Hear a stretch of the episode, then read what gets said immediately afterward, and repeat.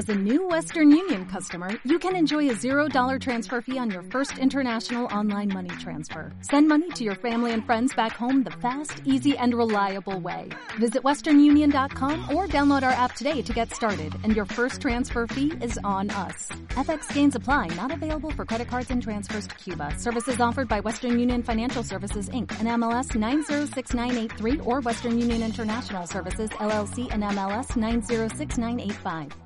Bueno, poquitos minutos ya para alcanzar las dos de la tarde para cerrar una nueva semana de hoy por hoy en la que les hemos contado, como saben, muchas cosas. Hace frío y para el frío pues también a lo mejor una sonrisa ayuda un poquito y es lo que queremos hacer en esta recta final, como siempre con Juanma Castañeda, que ya está con nosotros desde hace unos minutitos aquí esperando que llegue su turno. Juanma, buenas tardes. Buenas tardes. Oye, ¿qué tal las candelas? Eh, las candelas, bien, bien. O sea, ya quedé con una el sábado y con la otra el domingo, ¿eh? Venga, como se enteren que me las estoy tirando a las dos. Juanma, Juanma, Juanma, Juanma. Hola oyentes, buenas tardes, una semana más.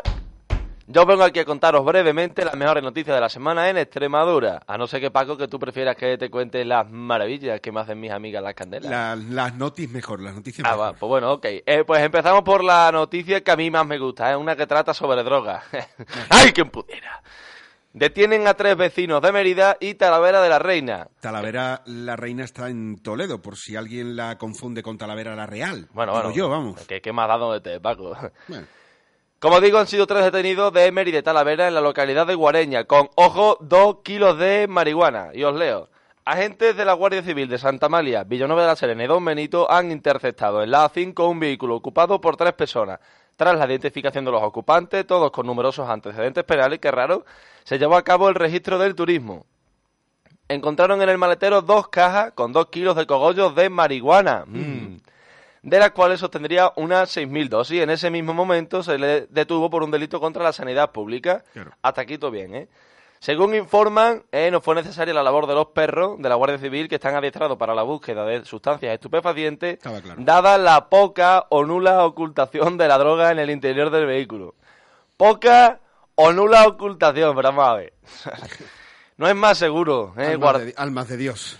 Guardar la droga debajo de la alfombrilla del maletero donde está la rueda de repuesto, como lo hago yo, de- como lo tiene mucha gente, Paco. Oye, ¿tú qué coche tienes? Eh, yo tengo un... em, sé, yo no tengo coche. Pues yo te he visto por ahí con un coche. Que te he dicho que no tengo coche. Pero si vienes a la radio... que yo vengo andando. Venga. Y así que para no seguir hablando de esta noticia y pasar de puntillas, nos vamos a la siguiente noticia, Paco, si te parece bien. Venga, tira para. La Policía Nacional detiene a un hombre en Don Benito por robar dos perros. El dueño de la finca le relató que había sido informado por parte de unos vecinos de que su pony se le había escapado de la finca. ¿A quién no se le escapa un pony de una finca? Y al ir a recogerlo, encontró sus terrenos a un hombre forzando el candado de las perreras. ¡Sí, bojo! ¿Qué haces con los perros eso? Dice, pues no que son tuyos. Es que son míos. Y dice, hostia, hostia la que te voy pegar. En ese momento recriminó la actitud de esa persona, ya que se había apoderado de dos de sus perros con la intención de sustraerlos, momento en el que los retuvo y llamó a la policía. Los agentes, tras interrogar a los perros, eso sí, y observar que el candado de la perrera se encontraba fracturado, procedieron a la inmediata detención del presunto autor. También informar eh, que tras lo sucedido el dueño se sienta, se siente muy mal, ¿vale? Por lo que le hicieron a los perros eh, llegó a su casa Paco con un humor de perro. ¡Humor de perro! Qué cosas. Eh, no, no te ha hecho gracia el chiste, ¿no? No. Pues ahora, sigue con las noticias. Sí, las noticias las das tú, ¿cómo voy a seguir yo? No, tío, es verdad. Pues ahora llegan nuestras noticias rápidas. Venga, ¡pum!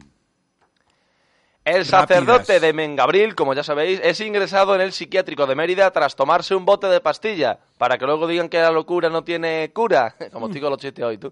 En Cáceres despiden al empleado de un hotel por- porque en su puesto de trabajo veía porno y se entraba en Facebook.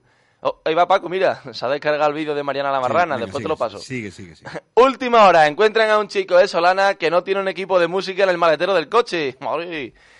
Un religioso extremeño critica que se utilicen palabras malsonantes contra la religión. A ver si ya cuidamos nuestro vocabulario, ¿eh? Me cago en Dios. Y por último, y no menos importante, un humorista de Almendralejo campa a sus anchas dando noticias falsas por la radio. Lo tendremos que fichar para la SER, ¿no, Paco? Sí, hay un humorista de, de Almendralejo al que le queda poco tiempo ya. Y el frío le afecta y mucho. Me has dicho que cuenta chistes malos también. Ya, ya lo sé, ya lo sé. Juanma, hasta la semana que viene. Hasta la semana que viene.